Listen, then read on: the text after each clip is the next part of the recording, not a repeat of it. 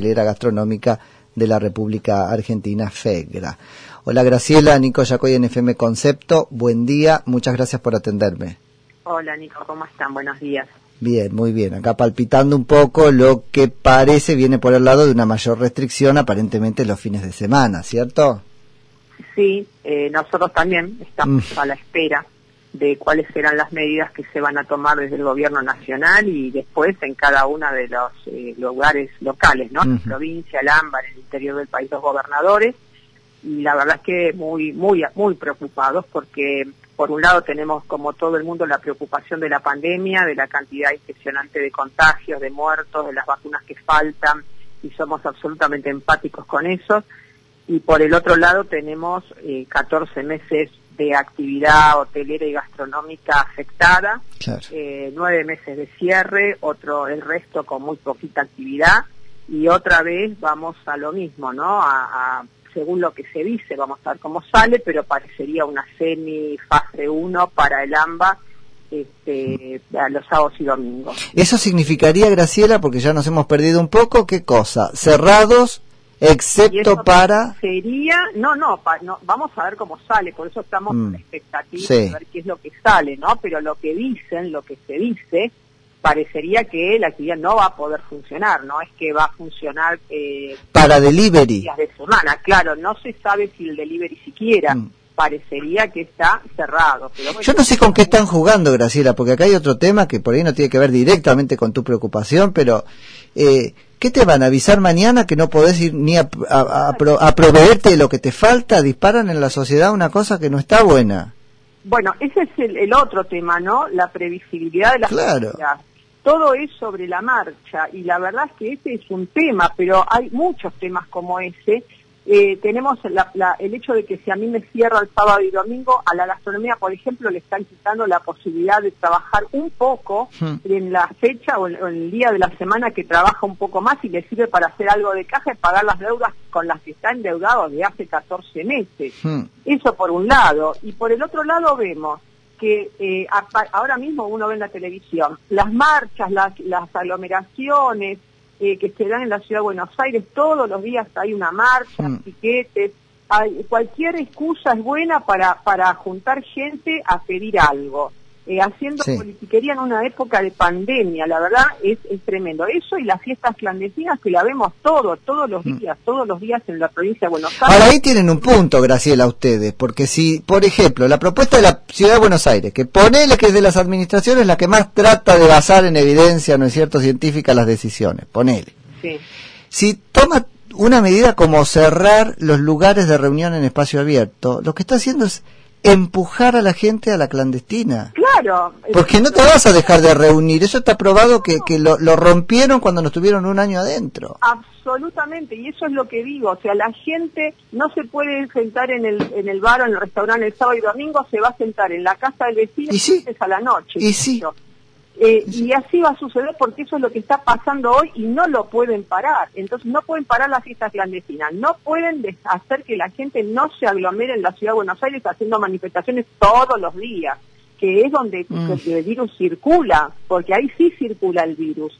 Y, no nos dejan trabajar a nosotros con protocolos y, y mesas en la vereda, la mm. verdad no se comprende muy bien. Y por el otro lado, nos quitan esos derechos, pero no nos compensan, porque si yo no te dejo trabajar, por lo menos te tengo que compensar esa pérdida para que yo pueda seguir manteniendo los puestos de trabajo. Sí, que en realidad es incompensable, porque bueno, podrá la compensación ser una cosa, ¿no? Mínima. Pero al menos, al menos eso, porque el año pasado, cuando estaba todo cerrado, teníamos una compensación de una TT que equivalía a dos salarios mínimos vital y móvil. Si hoy un transporto al, valor de hoy son 46 mil pesos. Mm. Ahora bien, ¿qué, ¿cuánto nos dan? Nos dan un retro para 2.000 empresas, antes era para 20 mil, con 18 mil pesos, en el mejor de los casos este mes, lo anterior fue 12 mil. Un repro, Graciela, ayudarnos con eso, que es el repro de siempre, o sea, no es lo mismo, un repro es una empresa que está en proceso de, de, cierre o de quiebra.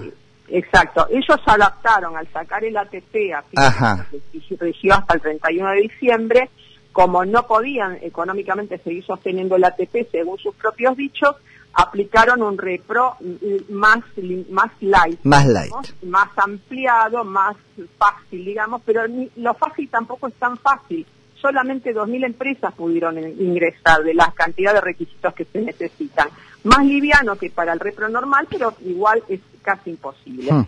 Así que, eh, y eso no nos compensa, porque la realidad es que hoy nos dan 18 mil pesos, estos dos meses anteriores fueron 12 mil, y los sueldos subieron, y, este, y estamos igual que estábamos antes. Ahora, Graciela, es impensado un cierre tal que no permita, mira, te concedo, no me gusta, pero ponele que ni el takeaway, ahora que no permita el delivery. No lo sabemos, por eso, eso estamos a la espera la verdad que eh, nosotros apelamos a la racionalidad de, la, de los gobernantes, porque de verdad, eh, a ver, no, no, no se puede atacar eh, al, que tiene derecho a trabajar, a ejercer una industria lícita, es un derecho constitucional, se conculca el derecho y no se lo compensa y se deja a los que manifiestan en la calle que tendrán su derecho constitucional, pero eso no les dicen nada. Y ahí es donde está el problema de la transmisión de la, de la pandemia. Sí. Graciela, ¿cómo es el tema? Digo, los números, porque bueno, he hablado de esto muy al principio, te diría el año pasado, y, y lo que se podía obtener como ganancia a partir de solo el delivery era muy poco. Creció un po pero creció un poquito, nos hemos acostumbrado más a pedir, o eso sigue en ese 25% que era. Sí, es poco, por ahí por ahí en algunos casos será un 10, un 15, ah. pero es poco, no alcanza para, para cubrir los costos. Por eso era importante también que nos dejaran trabajar, aunque sea con aforo, aunque sea con mesas en la vida, que compense un poco. Ni siquiera uno pide para tener una ganancia, eso ya no sabemos ni lo que es. Ah. Es para pagar deuda de, lo que tenemos tomado como deudas, el 90% de las empresas están endeudadas, endeudadas muchas con los bancos. ¿Y la mesa afuera cuánto te ayuda? Y ayuda, ayuda, porque por lo menos sirve para pagar eh, costos fijos, mm. sirve para compensar un poco al trabajador, sirve para pagar la luz, para pagar el impuesto no da ganancia, obviamente, pero bueno, ayuda por lo menos a mantener la puerta abierta. Ahora, Graciela, te doy una idea, ¿no es cierto? Y tomarla con pinzas, pues yo no vengo del palo y qué sé yo. Pero me parece fundamental, sobre todo para una organización como la federación que, que presidís, laburar el tema de la legitimación. Y la verdad es que uno ve, y yo soy defensor de que esté abierto, tienen la libertad constitucional, los apoyo, pero uno ve que en la mesa de afuera hay un poco un amontonamiento, ¿no? ¿Cómo podemos trabajar eso para que la gente misma vea, ¿no es cierto? Y ustedes tengan mayor espalda para el reclamo, pues decir, mira cómo cumplo.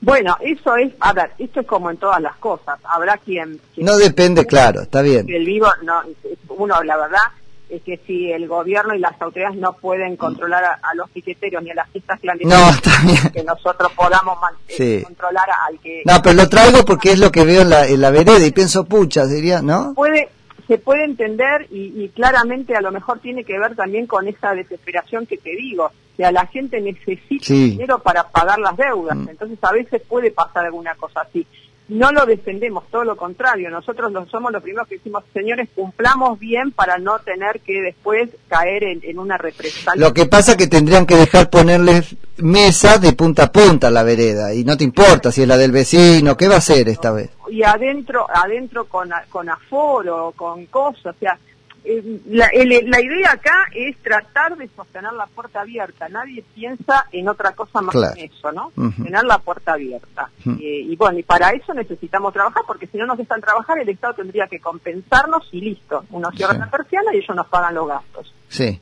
Y, y vos como empresario no estarías contenta porque no naciste para eso. No, no. ¿No es cierto? Es un sector, no es, el nuestro sector es un sector que hasta la época de la pandemia el sector que menos crédito pidió en los bancos en la historia. No estamos acostumbrados a endeudarnos.